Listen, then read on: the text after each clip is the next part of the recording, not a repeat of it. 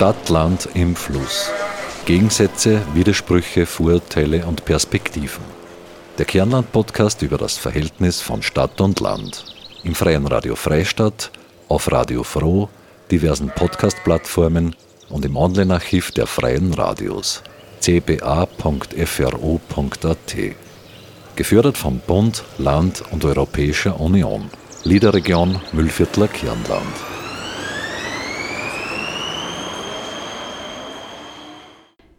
Wir leben in einer Welt voller Barrieren. Und diese Barrieren können vielfältig sein. Es gibt bauliche, soziale, kommunikative und intellektuelle Barrieren. Bei Barrierefreiheit denkt man oft zuerst an bauliche Maßnahmen. Herzlich willkommen bei einer neuen Ausgabe von Stadtland im Fluss. Mein Name ist Marita Koppensteiner und ich habe mir angeschaut, welche Barrieren es gibt in unserer Gesellschaft und wo die größten Unterschiede und Herausforderungen in Stadt und Land liegen. Dazu habe ich mit Hans Dirnberger und Michael Leitner gesprochen. Hans Dirnberger ist Unternehmensberater aus Hagenberg und langjähriger Experte im Bereich Barrierefreiheit. Beim LIDER-Projekt Barrierefreies Kernland hat er aktiv mitgearbeitet, das Mühlviertler Kernland barrierefreier zu gestalten und Bewusstsein für das Thema zu schaffen. Da er selbst auf einen Rollstuhl angewiesen ist und beruflich in diesem Bereich beratend tätig ist, kann er sehr gezielt und praxisnah berichten. Michael Leitner, mein zweiter Gesprächspartner, ist Geschäftsführer des Oberösterreichischen Zivilinvalidenverbandes. Der Verband ist die größte Interessensvertretung für Menschen mit Behinderung in Oberösterreich. All jener Menschen also, die besonders von Barrieren im Alltag eingeschränkt werden. Die deutlichsten Unterschiede zwischen Stadt und Land, was das Thema Barrierefreiheit betrifft, findet sich auf jeden Fall in der Umsetzung von baulichen Maßnahmen. Ist da tatsächlich die Stadt so viel weiter, wie man vermuten möchte? Michael Leitner vom Oberösterreichischen Zivilinvalidenverband meint dazu, naja, ich denke, da muss man mal schauen, von welchen Städten reden wir. Reden wir von Großstädten, reden wir von Bezirkshauptstädten. Äh, ich denke mal, in manchen Städten ist es sicherlich so, dass es trotzdem auch noch große Themen gibt. Äh, es sind zum Beispiel Banken nicht barrierefrei zugänglich, teilweise Geschäfte, aber auch durchaus dort und da Straßenbahnhaltestellen. Äh, in ländlichen Gebieten ist sicher noch herausfordernder, weil halt da die öffentlichen Verkehrsmittel vielleicht nicht so ausgebaut sind, gerade auch an Haltestellen. Ähm, aber ich denke, äh, wir haben ja hier in Freistadt eine Liederregion Mühlviertler Kernland, wo wir ja auch vom OÖZIF gemeinsam mit dem Liederregion diesen Tag ohne Barrieren mehrmals gemacht haben. Hier ist schon mehr Bewusstsein da, aber auch hier gibt es immer noch äh, Themen, die wir äh, Hinweise, auf die wir hinweisen möchten. Ich bin Gott, und jetzt muss ich es einfach sagen, hergehen ins Studio bei der Polizei Freistadt vorbeigegangen, in der Linzer Straße. Wunderbar, äh, Handlauf bei den Stufen, eine Rampe, aber die Glastür ist nicht markiert für sehbehinderte Menschen. Also ganz so eingangsame Glasflächen. Das sind oft nur Kleinigkeiten, wo wir schon äh, dann hinweisen können, das ist auch wieder eine Verbesserung in der Barrierefreiheit. Denkt man an Barrierefreiheit, dann hat man meist nur den Rollstuhl im Sinn. Dass auch audiovisuelle Beeinträchtigungen, ein Gehstock, Rollator, ein Kinderwagen zur Herausforderung im Alltag werden können, daran denkt man seltener. Michael Leitner meint dazu, es geht ja nicht nur um diese Einschränkung, es geht ja auch zum Beispiel für, Familien mit, mit Kinderwegen. Es geht mit Personen, die einfach einen Gipsfuß haben, ja, die oder die sich die Hand gebrochen haben, wo sie okay, wo ist jetzt der Handlauf? Warum kann ich da nicht hinauf? Also es gibt äh, sehr viele Gründe. Und es gibt mittlerweile auch Studien, dass man sagt, es gibt einen Prozentsatz, für die ist Barrierefreiheit ja unverzichtbar und für andere ist es dringend notwendig. Und ich denke, der Rest der Bevölkerung freut sich auch über einen Luxus, wenn sie einen Lift haben oder wenn sie irgendwo eben hineingehen können. Und ich glaube, das Bewusstsein eben fehlt oft. Man denkt jetzt wirklich nur an, an Rollstuhl oder, oder Rollator. Das Bewusstsein fehlt und teilweise hat man auch falsche Vorstellungen oder, oder mangelnde Informationen, was denn das bedeuten kann. Barrieren sind also oft für jene, die nicht davon betroffen sind, unsichtbar. Was wären aber aus der Sicht unserer Experten die dringlichsten Maßnahmen in Stadt und Land, die getroffen werden müssten? Hans Dirnberger meint, ja, ich meine, es ist der äh, öffentliche Personennahverkehr ein großes Problem mit den äh, Bushaltestellen. Äh, die Busse sind zum Großteil heute schon äh, barrierefrei ausgestattet, also mit einer Rampe, aber meistens fehlt noch an den Andockstellen, also bei den Haltestellen, dass dort entweder der Gehsteig zu schmal ist oder dass, dass man auch noch vom Niveau der Straße aus in den Bus gehen muss oder kommen oder rollen muss. Äh, also da gibt es schon einige, äh, einige Problemchen, die eigentlich äh, nicht wirklich in den Gemeinden, die ja dazu, dafür zuständig sind, äh, bewusst sind. Und man muss halt immer wieder darauf hinweisen, zu gegebener Zeit, wenn es wieder leichter wird, dass man dort und da wieder Nachbesserungen macht. Transport als eine der größten Herausforderungen im Bereich Barrierefreiheit. Aber ist da nicht der öffentliche Verkehr in der Stadt viel besser auf besondere Mobilitätsbedürfnisse eingerichtet? Hans Dirnberger sieht hier auch noch Potenzial. Ja, also wenn wir jetzt Linz hernehmen, natürlich, aber auch dort gibt es immer wieder Probleme mit Niveauunterschieden, äh, dass man oder mit Spalten, wenn man mit einem äh, äh, also mit einem Rollator oder mit einem Rollstuhl in den, in den äh, Bus oder in die Straßenbahn hinein will, dass dann eben ein großer Spalt ist, wo man unter Umständen mit dem kleinen Rad oder mit den kleinen Rädern hängen bleibt. Ja, das ist auch sehr unangenehm. Auch laut Michael Leitner vom Zivilinvalidenverband gibt es noch viele Bereiche in Stadt und Land, wo Handlungsbedarf besteht. Er kennt aber auch viele aktuelle Beispiele, wo Maßnahmen für Barrierefreiheit aktuell bereits gesetzt werden. Äh, Gerade kürzlich wieder in Steyr, das Stadttheater wurde hier etwas verändert. Es gibt in Schwanstadt wieder Bemühungen für Barrierefreiheit. Es gibt sehr viel natürlich auch in Freistadt oder in Perg. In Perg gibt es sogar eine eigene Arbeitsgruppe der Stadtgemeinde dann. Also ich, ich glaube, es ist ungefähr gleich, gleich viel. Also natürlich auch in den Städten.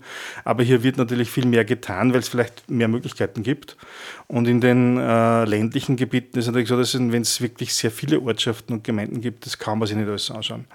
Äh, und Dringlichkeit, glaube ich, ist überall gegeben, zumindest einmal Bewusstsein zu schaffen. Bewusstsein zu schaffen und positive Beispiele zu zeigen. Wir sind ja ein Verein, der nicht hergeht und sagt, okay, das ist jetzt schlecht und das muss anders machen, sondern wir wollen Bewusstsein schaffen und positive Beispiele dann auch zur Nachahmung präsentieren. Wenn Maßnahmen getroffen werden müssen, gibt es ja auch immer zuständige Stellen.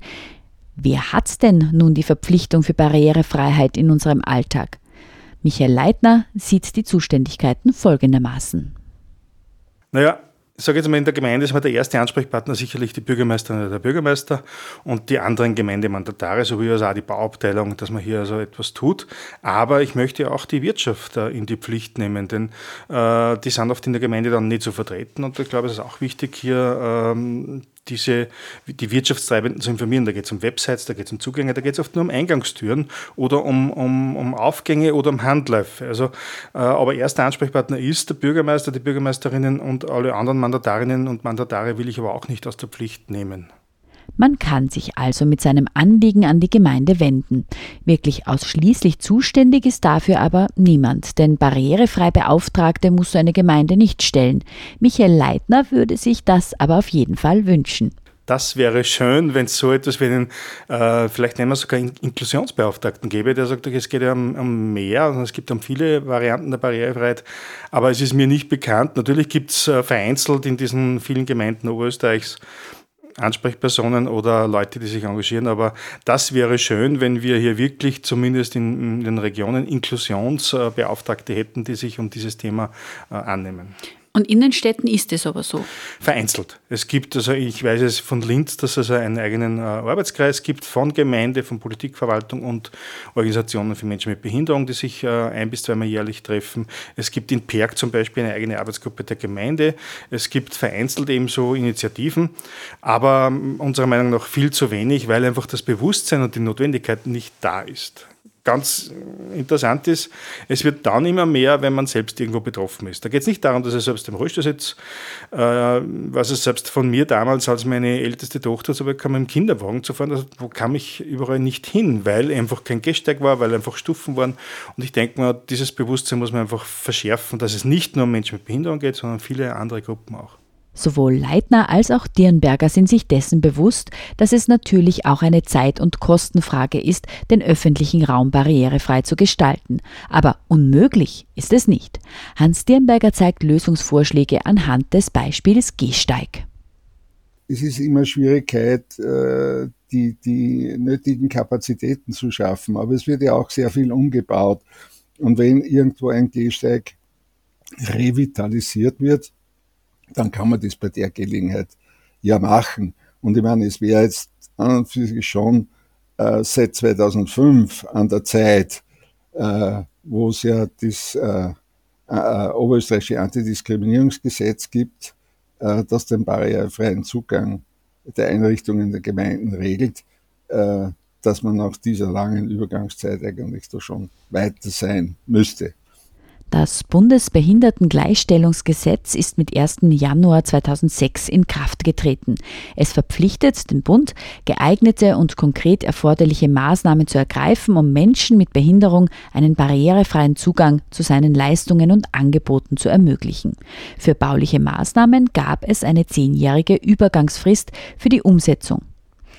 Seit 2016 müssten also eigentlich alle öffentlich zugänglichen Gebäude barrierefrei sein.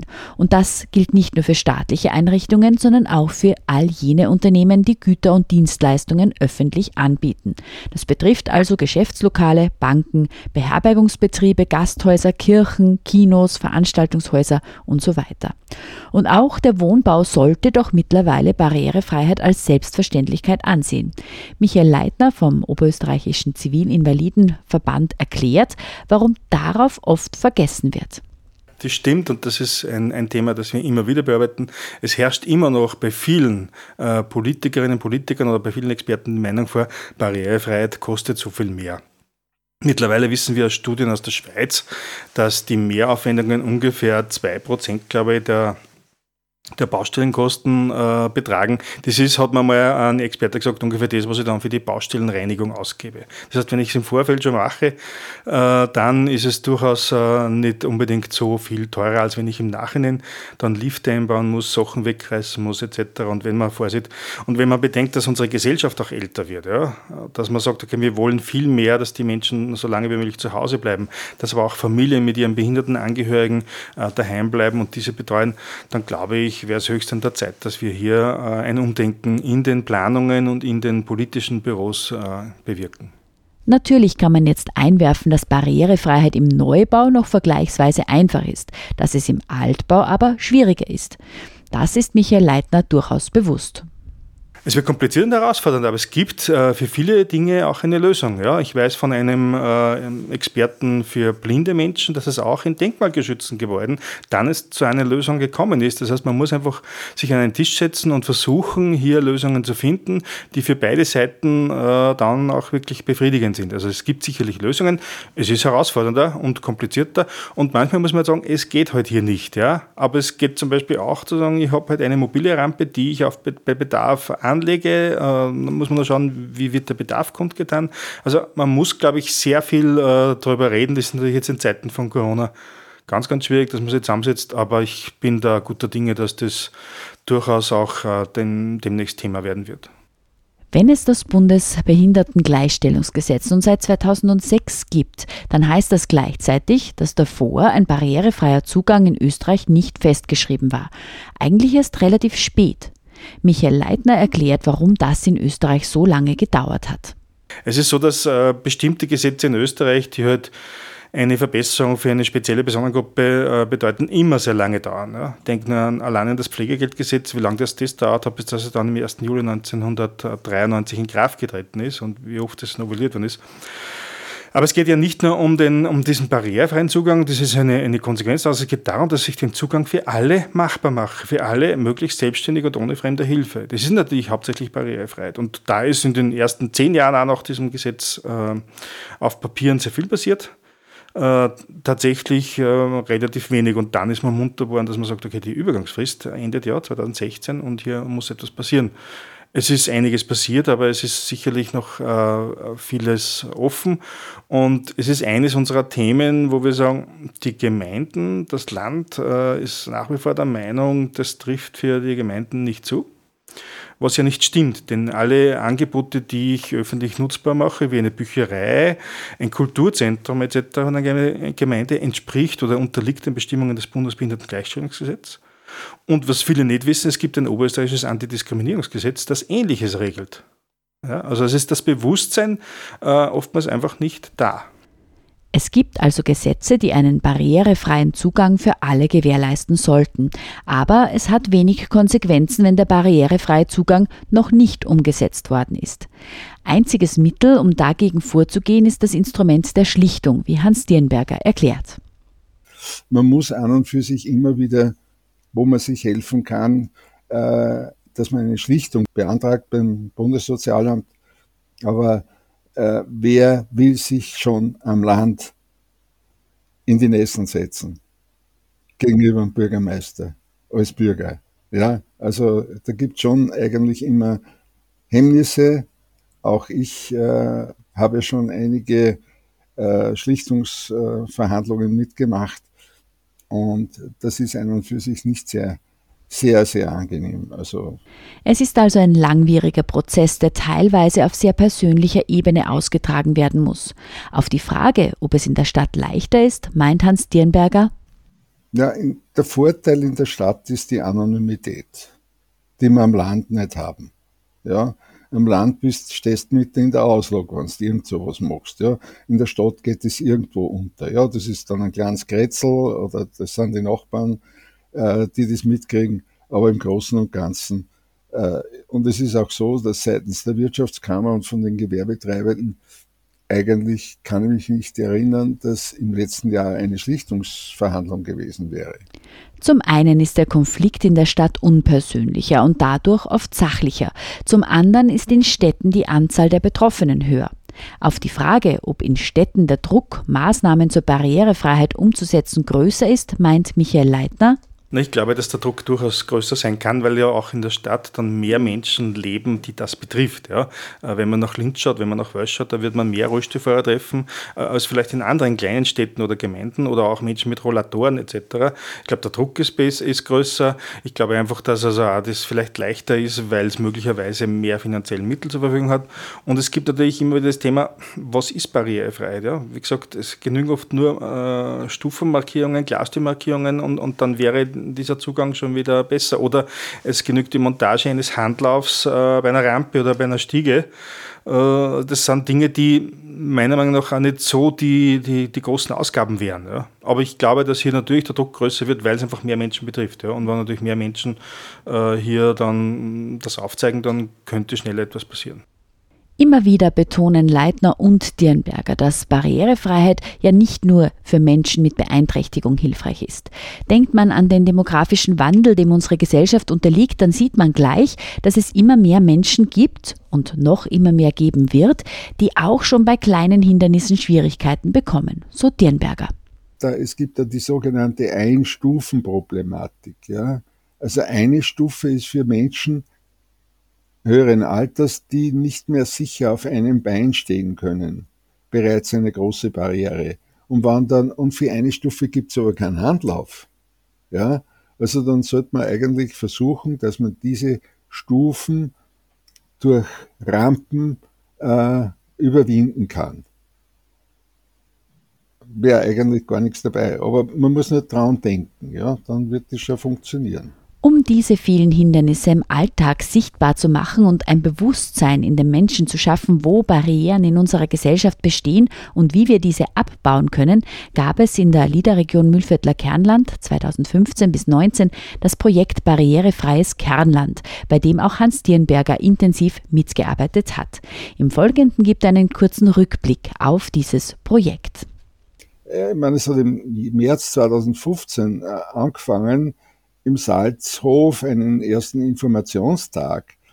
Barrierefreie Generation Fitte Region Mühlviertler Kernland statt in, in, äh, in, die hat dort äh, stattgefunden und äh, wir haben die Grundlagen für Barrierefreiheit zum ersten Mal öffentlich im Salzhof diskutiert, auch mit, der, mit Vertretern der Wirtschaft. Im September 15 äh, gab es dann den Tag ohne Barrieren in Freistadt, der sehr öffentlichkeitswirksam mit der Heiselwanderung durch die Stadt begonnen hat und mit einem Kulturprogramm zum, am Ende äh, zum Thema Barrierefreiheit im Salzhof seine Fortsetzung fand und die Verleihung des Goldenen Häusels war dann der Schlusspunkt. 2016 haben wir versucht, äh, im Bregarten und im Käfermarkt Dorfbegehungen als Pilotprojekte durchzuführen. Das waren aber keine Inspektionen, sondern ein Start zu mehr Lebensqualität und mehr Beteiligung. Äh, es ging dabei um Grundkenntnisse zur Barrierefreiheit zu erleben, wesentliche Hürden zu entdecken und zu entfernen.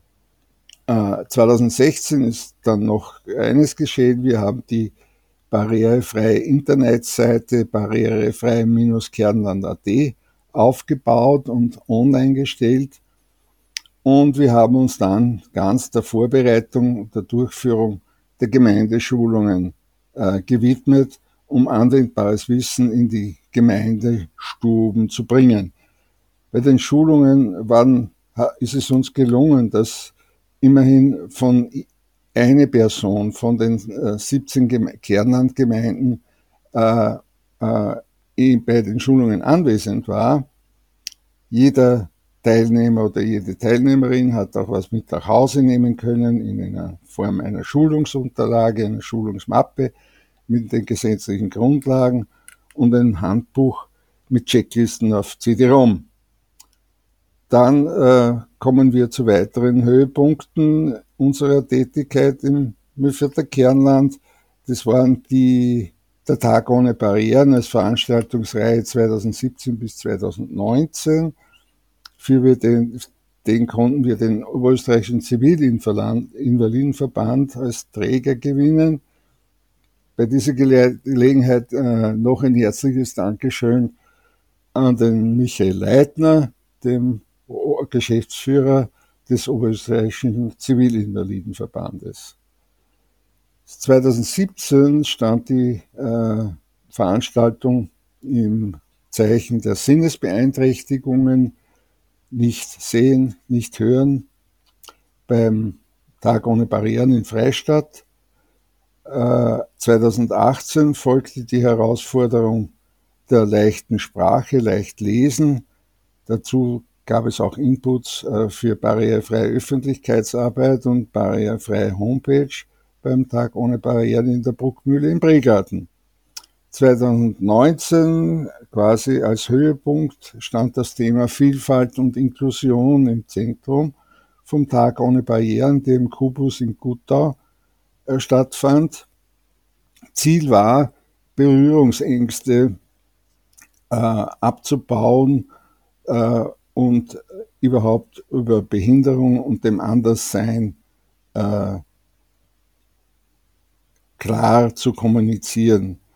Dabei ist der Ausdruck Inklusion im Zentrum gestanden und ist ein wesentlicher Bestandteil der UN-Behindertenrechtskonvention. Inklusion ist nicht, natürlich nicht nur ein Thema für Menschen mit Behinderung, das hat sich das Projekt in Guttau gezeigt. Das ist eine äh, ausgesprochen geeignete Gemeinde gewesen.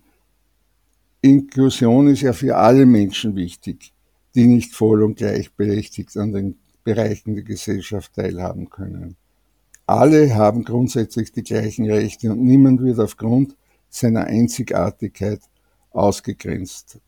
Aus diesem Grund, und das ist erfreulich, hat sich die Gemeinde Gutau mit Bürgermeister Lindner als Inklusionsgemeinde verpflichtet, aus den 14 im Gemeinderat beschlossenen inklusiven Werten nach Toni Boot künftig jedes Jahr einen Werteansatz herauszunehmen und um, umzusetzen.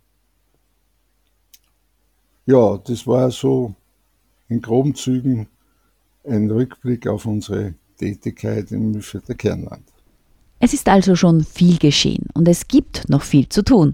Auf die Frage, ob sich in den letzten 20 Jahren in Bezug auf Barrierefreiheit viel verändert hat, zum einen im baulichen, zum anderen auch im Denken der Menschen, meint Dirnberger? Es hat sich schon viel verändert, ja. Das muss man schon sagen. Aber äh, es ist halt nicht von Dauer. Man muss immer wieder nachbohren, man muss immer wieder schauen, dass, dass, dass das Thema am, am, am Kochen sozusagen gehalten werden kann. Äh, wir haben schon Ziele für die Zukunft, nämlich dieses, diese Aktivitäten fortzusetzen, äh, eine weitere Inklusionsgemeinde in der Liederregion zu finden, zu gewinnen oder und auch die Anregung zu machen, dass es inklusionsverantwortliche Personen in den Gemeinden gibt, dass diese installiert werden. Sie haben, die haben natürlich uns, unsere Unterstützung und wir werden weiterhin auch äh, nicht müde werden, Aktivitäten in Richtung Inklusion im Müllviertler Kernland zu unterstützen. Sowohl Hans Dirnberger als auch Michael Leitner sehen Bewusstseinsbildung als zentrales Element zu mehr Barrierefreiheit. Ich glaube, das ist das Wichtigste, dass wir einfach das Bewusstsein bilden, äh, dass wir das bewusst machen, dass wir schauen, was, wen betrifft denn das, was, was bietet mir denn das, äh, dass es durchaus auch nicht nur Menschen mit Behinderung, sondern einfach auch Menschen mit, mit Kinderwegen, äh, Menschen, die nur teilweise jetzt eingeschränkt sind, weil sie einfach einen, einen, einen Gipsfuß haben, eine, eine Armverletzung haben, Menschen, die vielleicht ein bisschen schlechter sehen, die sind nicht gleich zu einem Kreis der Menschen mit Behinderung zählen und dass es also immer wieder Möglichkeiten gibt. Ähm, ich habe es sehr oft erlebt, dass die Verantwortlichen glauben, naja, Barrierefreiheit, dann muss ich ja das ganze Haus umreißen, damit ich ein WC einbaue oder damit ich das und das mache. Das ist es ja nicht. Also man kann sich ja wirklich dann auf Lösungen einigen und versuchen, hier etwas zu schaffen. Und ich denke mal, äh, das Bewusstsein in den Gemeinden muss kommen, dass diese Gesetze auch für sie gelten, ja, in bestimmten Bereichen. Gerade so Bücherei, Kulturzentren. Ja, also nehme jetzt wieder ein Beispiel aus einer Gemeinde, die ich kenne. Es wird das Kulturzentrum, das sehr intensiv benutzt wird, wird äh, aus feuerschutztechnischen Gründen werden die Türen verändert. Ja? Die Aus Ein- und Ausgangstüren sind riesige Türen mit Glasflächen. Und kein Mensch, wenn er schlecht sieht, sieht das Glas. Der rennt dagegen, weil es nicht markiert ist. Also, äh, oder, oder das typische Beispiel, dass die behindertengerechten Toilettenanlagen dann in den Gebäuden ja immer wieder noch äh, anderwertig benutzt werden. Ja, als Kaffeekammer, als Abstellwagen für die Reinigungswegen und so weiter. Und da muss man einfach Bewusstsein stärken. Ja. Ist vielleicht auch eine Imagefrage. Muss Barrierefreiheit sexy werden? Das war natürlich äh, super, wenn ich sage, ich kann das und das dadurch machen, äh, ist jetzt ein Thema, mit dem habe ich mich wirklich noch nicht einmal so auseinandergesetzt. Aber es ist eine reizvolle äh, Frage, die sicherlich jetzt dann in den nächsten Tagen bei mir im Hinterkopf ein bisschen wirken wird. Barrierefreiheit äh, muss sexier werden. Ja, da kann man sicherlich daraus was machen. Es ist also noch ein weiter Weg, bis wir bei einer inklusiven Gesellschaft angelangt sind, in der Barrierefreiheit eine Selbstverständlichkeit im modernen Bauen ist, wo Hindernisse aus dem Weg geräumt werden und auch Menschen mit Einschränkungen ungehindert am öffentlichen Leben teilhaben können. Städte sind aufgrund der dort bestehenden größeren Notwendigkeit bzw. dem größeren öffentlichen Druck oft dem ländlichen Raum noch voraus. Jedoch es zeigt sich, dass es vor allem guten Willen und Einfallsreichtum braucht, um Barrieren abzubauen. Wir sprachen mit Hans Dirnberger, Unternehmensberater, langjähriger Experte im Bereich Barrierefreiheit und Mitinitiator des LIDER-Projekts Barrierefreies Kernland und mit Michael Leitner, dem Geschäftsführer des Oberösterreichischen Zivilinvalidenverbandes. Und nun kommen wir zu unserem abschließenden Element jeder Ausgabe von Stadt, Land im Fluss, der Rubrik Zurgroste, Weggezogene, Zurückgekommene, in der uns Menschen erzählen, warum sie aus dem Müllviertel weg sind, beziehungsweise warum sie hergezogen sind oder warum es sie wieder zurück verschlagen hat. Heute mit Julia Mitterliner, einer Weggezogenen, die das Müllviertel gegen die spanische Großstadt getauscht hat. Zurgereiste, Weggezogene, Zurückgekommene.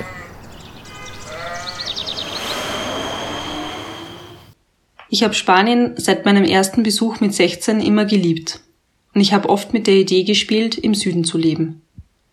Obwohl mich Großstädte nie besonders angezogen haben, hat mich Madrid vom ersten Moment an total begeistert.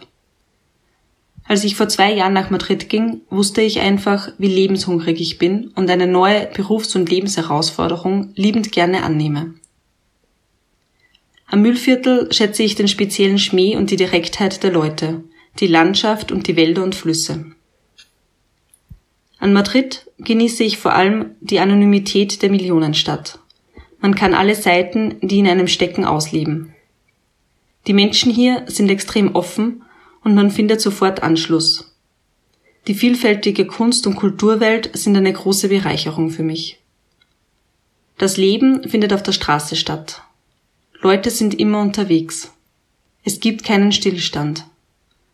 Ich fühle eine große Akzeptanz für Entscheidungen und spezielle Eigenschaften. Im Sein gibt es nichts, was nicht akzeptiert wird.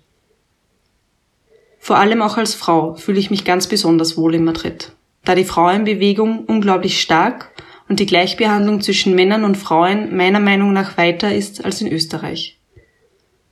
Besonders genieße ich auch die vielseitige Küche und die Wärme der Sonne, die man das ganze Jahr überspürt.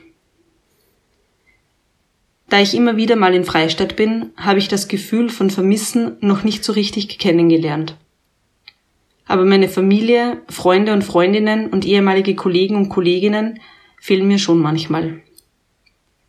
Manchmal würde es schon gut tun, mit meiner Schwester oder so einfach auf ein Bier zu gehen. Aber das geht ja sowieso schon lange nicht mehr. Ich kann Freistadt bzw. das Müllviertel eigentlich nicht mit Madrid vergleichen. Natürlich hat dies wie das Vor- und Nachteile. Aber allein das Lebensgefühl ist wertfrei gesagt einfach grundverschieden.